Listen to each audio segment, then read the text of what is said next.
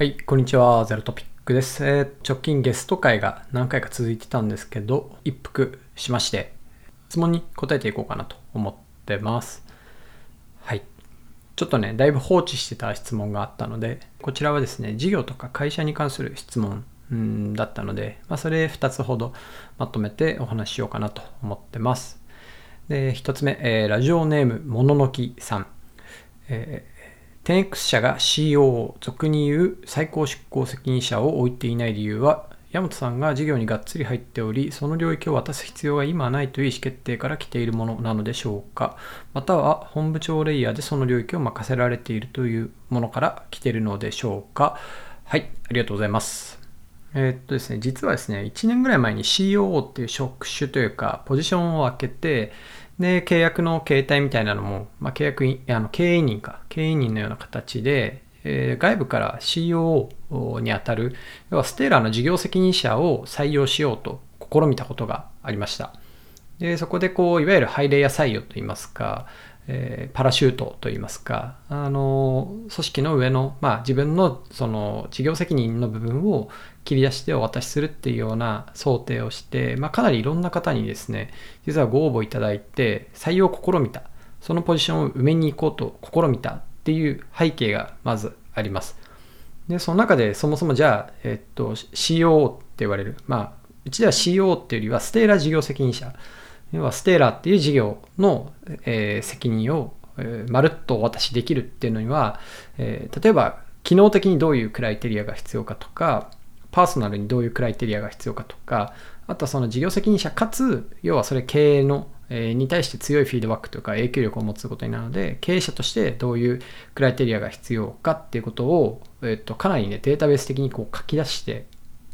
こういうことができてほしいみたいな、こういうことを任せたい、こういうことを、えー入社前にしっかりお互いに判断したいっていうことを、もう25とか30とか、そのぐらいのロングリストを書き出して、えーっと、それを、えーっと、しっかり採用フローの中で見極める。でしかもいきなり、こう、パラシュートで上にポンと入ってくることを想定していたので、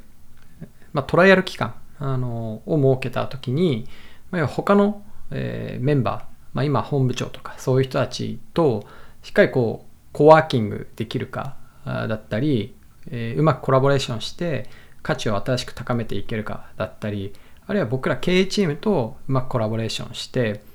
経営の持っている不確実性をこの人が違いを生み出して処理できるかとかなんかそういった観点をあのつぶさに見ていくってことを、まあ、本当結構何人にもわたって、えーやってみたっていうことがあります。でその結論として外からこのステーラーという事業の責任者を採用するのは無理だし合っていないっていうところに結論が出たっていうところがちょうど1年ぐらい前ですかね、うん、2022年の10月ぐらい、にこれは無理だねと。あのそれは内部のメンバー本部長レイヤーもそうだし要は、えーっと CEO ではないヤマトではない人にこの事業の責任ってものがあってでそことうまくコラボレーションするっていうのはちょっと短期的には難しいぞっていうことともう一個は経営から見た時にこの席っていうのが、まあ、る種会社の経営の本当8割9割を占めているようなものでなんかそれを自分から引き剥がして今やる理由自体が見出せないしあるいはこのステーラ事業っていうものの特質上なんかいくつかの何ですかねキーワードがあるんですけど例えばエンタープライズ向けの事業であるとかプラットフォームの事業であるとかあとそうだな、えー新規の事業開発要は新しい顧客とのリレーションシップマネジメントが重要であるとかあとサクセスっていう意味で言うと要は事業のグロースが必要である。それは事業っていうのは、えーパートナーである小売さんのネットスーパー事業自体の成長が必要であったり、まあ、そことの、えー関係性をうまくマネージしていくっていうので、まあ、どうもこう SARS を渡してその機能の使い方とかをこううまくオンボーディングしていったり困ったことをサクセスしてあげたりっていうものとはちょっと一線を、えーていうんですかね会社というか、えーちょっとだいぶ違う要素が求められる。でこういったプロファイリングをしていった時になんかこうピタッとはまる人っていうのが難しかったり、まあ、一つの要素がはまっててなんか他の要素はキャッチアップしてもらうっていうことがなんかすぐには難しそうなあの事業の特性があるなっていうのを、まあ、改めて自分たちでも自己認識をしてこの観点からやはりこの、えー、っと事業の責任は、えー、未だまず我々アーリーフェーズだと思ってるんでヤマトが持つべきだっていう経営的な結論とうんあとはその、まあ、ステラの事業っていうものを伸ばしていくことに関しても、えー、自分と、まあ、今の本部だったり、まあ、これからのパートナーシップの中で伸ばしていく方法論っていうのはもっとしっかり型に落ちない限りはかなり非連続性が高くって難しいっていう結論が出たゆえに、えー、今この最高執行責任者的なものを置かないっていう意思決定をしたっていう感じですね。で、これちょっと後話もあって、じゃあ今どうしてるかっていうと、まステーラの事業って何でできてるかっていうと、各パートナーとの要は契約。で、それは1000とか2000とかの契約あるわけではなくて、本当あの、数十に収まる程度の契約があって、そのパートナーとの相当に深い関係を作っていく。で、あとは、まさに先ほどお話ししたパートナーのネットスーパーの事業をまるっと我々もその一部を担う存在として成長させていったり、その課題の特定から入ったり、えー、していく。で、あとはパートナーごとにやっぱフェーズが違って、このパートナーは限界利益を今黒字にすることっていうのがすごい重要なのだ。とか、このパートナーは限界利益は一旦無視してトップライン注文数とか、あの、カゴ単価を伸ばしていって、売り上げを伸ばしていくことが重要なだとか、フェーズごとに違って、そのフェーズに必要なことを満たしていくっていうのをまあ、要は各パートナーだったり、まあ、そういった類似したパートナーのグループによって果たしていくってなると、そのグループを見るとか、そのパートナーを見るっていう人自体が、ある種事業の責任を持ってることになるんですよね。なので、やっぱそういう人たちが、その現場に最も近い人たちが、顧客の、えー、接点で価値を作っていく人たちが事業の責任をしっかり持っていって、ある種自分はそれをこう束ねて、こうインテグレートしていくっていうか、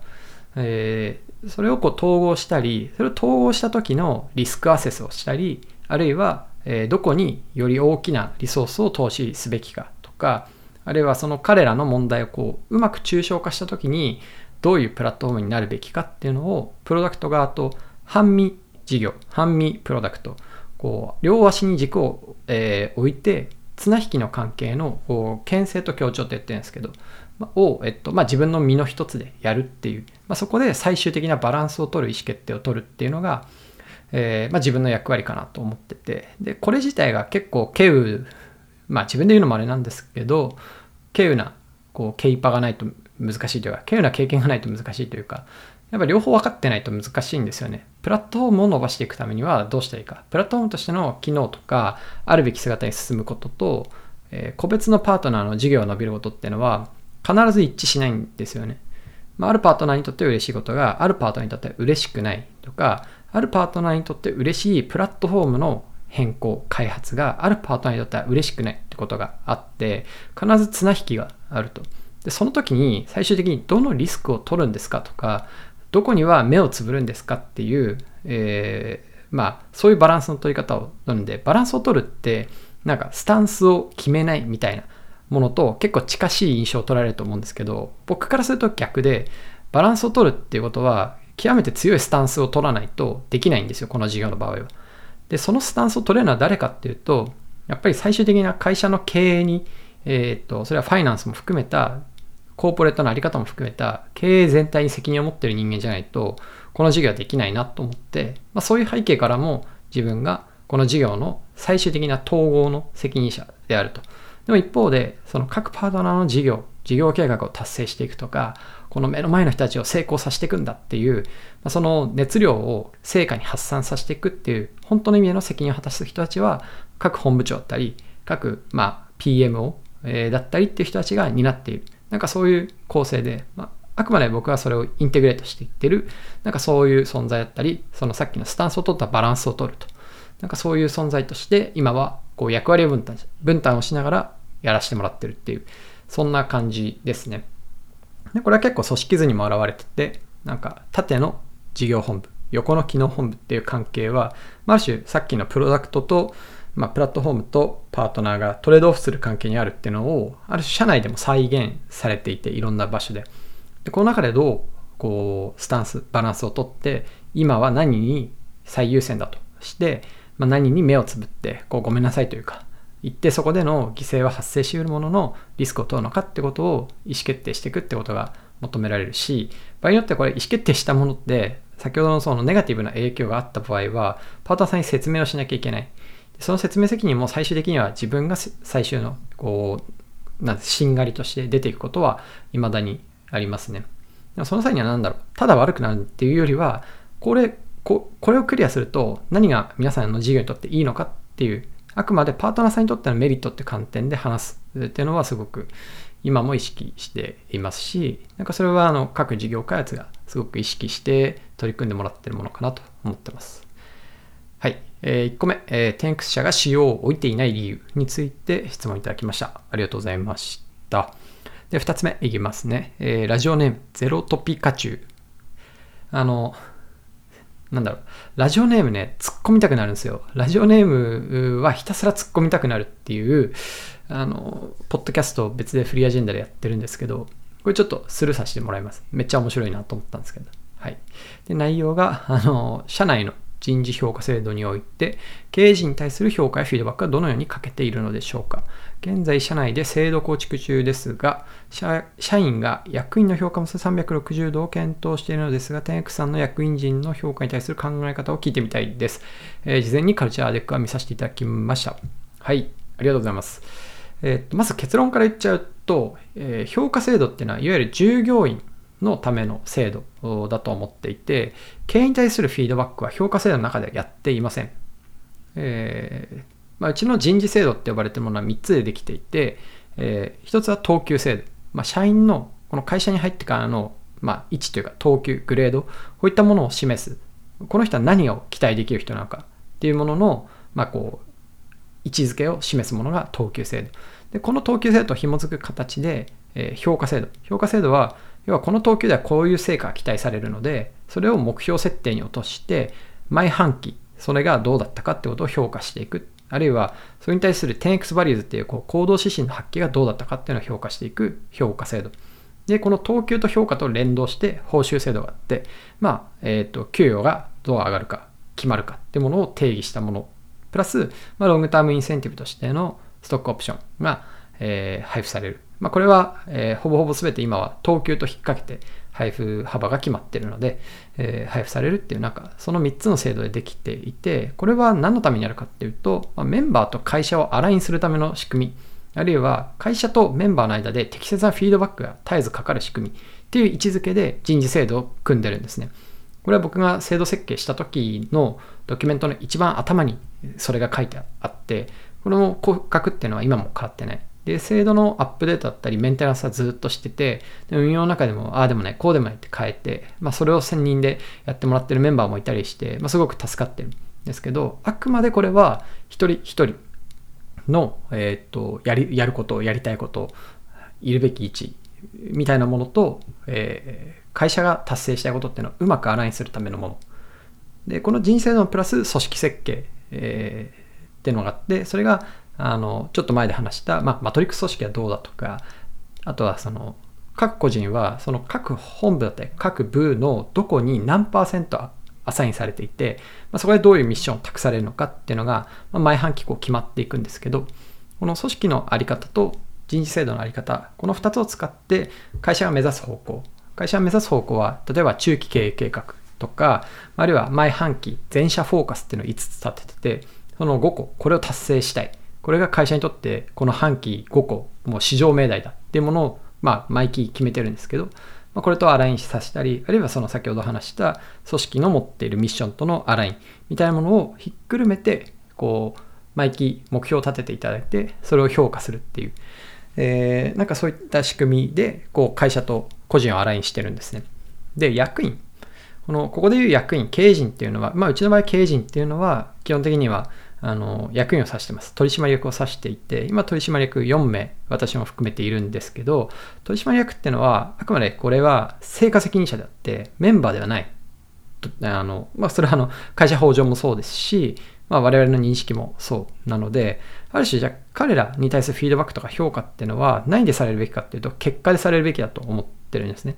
それは事業上の結果が一番何よりとか、経営上重要な、例えばファイナンスが決まるとか、えっ、と、あるいはこういう採用ができるとか、まあ、そういった会社全体の成果に対して責務を担っている。で、当然それを分割して担っているとは思うんですが、えー、担っているべきなので、まあ、それに対し対して直接的に、まずは大きいフィードバックがかかるようになるべきだと思っています。なので、ある種、そこに対してのその社員との関係性の構築とかは、こう、ほとんどが任されていて、大きいそこに対するこうマネジメントをしてるみたいな、そういう状況ではないっていう感じです。で、フィードバックはどのようにかけてるかで言うと、えー、これちょっと、あの、まあ、役員って結構やっぱ長い目線で仕事をしてもらいたいので、契約の期間みたいなものを、まあ、長め、2年とか3年とかで、えー、っと、期間が決まっていて、ある種その折り目折り目で、あの僕が個人対個人で、で、この人にはどういうことを期待してて、それがどうだったかってことに対してフィードバックするっていう時間とか、あとはそのドキュメント書くっていうのをやってます。なのであくまで、まあ、最終の経営の責任者である自分が、この経営という役割の中で、その例えば石川さんがとか山田さんがっていう、えー、この個人に対してどういう期待をかけてて、それに対して、じゃあこの2年どうだったっけとか、この1年どうだったっけっていうのを、まあ、折を見てフィードバックをかけるっていうことによって、えー、評価、まあ、評価というか、フィードバックがかけてます。まあ、評価をしてるとはあまり言い難いかもしれないですね。なぜなら、それによって給与は決まんないですよ、別に。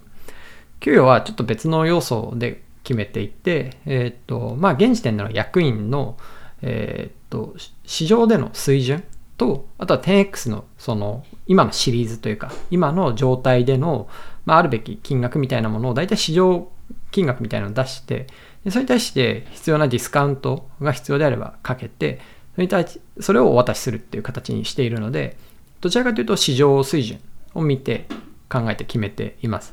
が、まあ、えー、フィードバックっていうのはそういう形でかけてて、どちらかというと評価はどういう形で現れるかっていうと、ある種2年後にまた継続で、えー、会社として取締役として雇用、雇用、雇用じゃないな、契約をするかどうかっていう形で僕は決められるべき。それは自分も含めて。で今、指名報酬委員会とかあるわけじゃないので、取締役を指名する行為っていうのは、ある種自分のさじ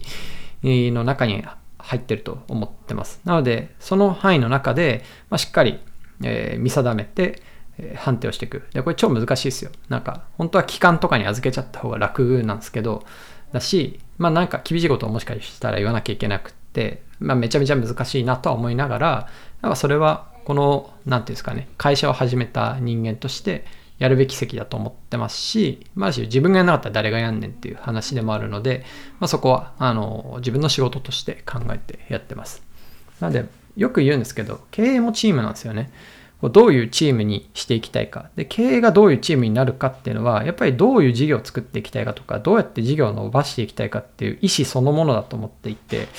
ちょうどあの、橋原さんっていうモノタロウからいらっしゃった、まあ、モノタロウで執行役やられてた、あの、まあ、グロースを見ていただいている方がいらっしゃるんですけど、まあ、彼がうちのボードに新しく加わるっていうのは、まあ、まさにこうネットスーパーを立ち上げるっていうところから、少しこう GMV をしっかり構造的にグロースさせるための方法論を世の中で生み出して、それをあの日本中に提供していくっていう、まあ、意思の表れでもあって、で彼はそれができる、本当に国内でも唯一なんじゃないかなっていうふうに、自分は思って、え、彼に役になってほしいっていうふうに思って、まあ、入社していただいたっていうところがあるので、なんかそこ、あとはキャラクターですね。あの僕、石川、山田、橋原って全員キャラが違うんですよ。で、こういうところもいいかなと思っています。まあ、ちょっと一個残念だったのは、その、あの、以前、あの役員をお願いしていた、まあ、中澤さんがいなくなる、一茶がいなくなることによって、まあ、ある種そのジェンダー的なダイバーシティっていうのは減った。けど、バックグラウンド的な多様性っていうのは増したかなっていうふうに思ってるんですね。あの、まあ、メルカリ出身者がそもそもボードに3人いるってどうなのっていうのは、個人的には結構思ってたところがあって、まあ、逆に、こう、まあ、山田さんはすごい、その中で言うと、まあね、カーレルとか金融のキャリアがあったり、三菱商事みたいな、あの、いわゆるこう、なんていうんですかね、まあ、エリートって言い方おかしいですけど、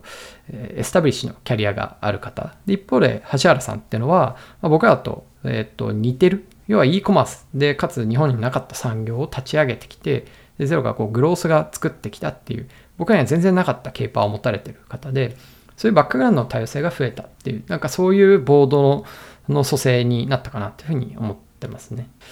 はい。えー、ということで、テンクスの中の経営陣に対する評価とかフィードバックのかけ方という質問についてお答えしました。はい、ということで2つお話しさせてもらったんですけど、まあ、結構なんか芯を食った話ができたんじゃないかなと思ってます。はい。で、ちょっとこれで質問も切れてるんで、あの、もしよかったらフォームの方からいただければなと思ってます。あとは次誰ゲストに呼ぼうかなっていうのを悩んでます。はい。では今回はこんなところで。それでは。